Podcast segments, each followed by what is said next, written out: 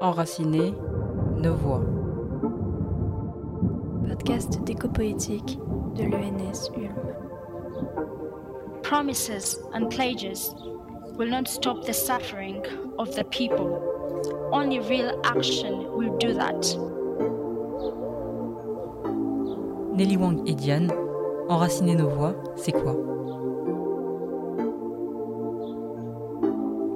Le mot écologie est un mot utile, peut-être pas le mot final.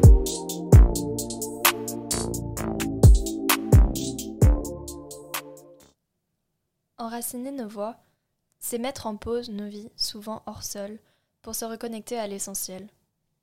Prendre le temps d'écouter le vivant et transmettre cet apprentissage de l'écoute.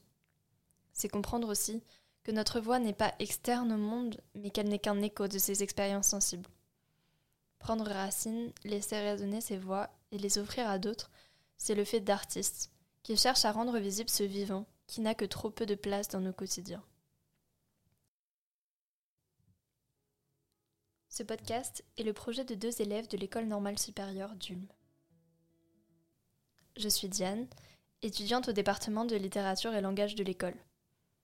L'idée de ce projet est née de mes recherches en éco-poétique au sein de mon master en littérature hispanique à Paris 3 et a grandi dans l'envie de faire vivre les liens entre poésie et écologie au-delà des livres et des chansons. Si nos modes d'expression et nos modes d'être sont intimement liés, il est parfois difficile de voir ce qui est sous nos yeux. Discuter ensemble autour d'une table, c'est partager cet enthousiasme commun pour ce que dire peut faire. Je m'appelle Nelly Wang et serai la deuxième voix de ce podcast.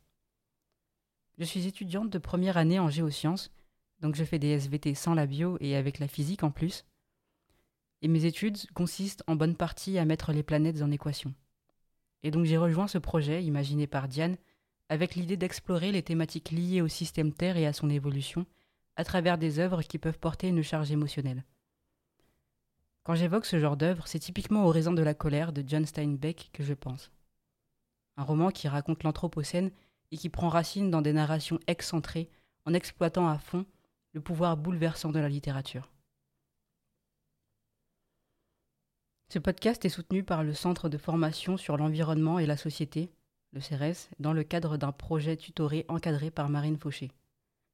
Nous recevrons des poètes, des chanteurs et des chanteuses, des chercheuses et des chercheurs pour échanger ensemble sur ce que ces réflexions poétiques sur notre façon d'être au monde d'essentiel pour notre quotidien.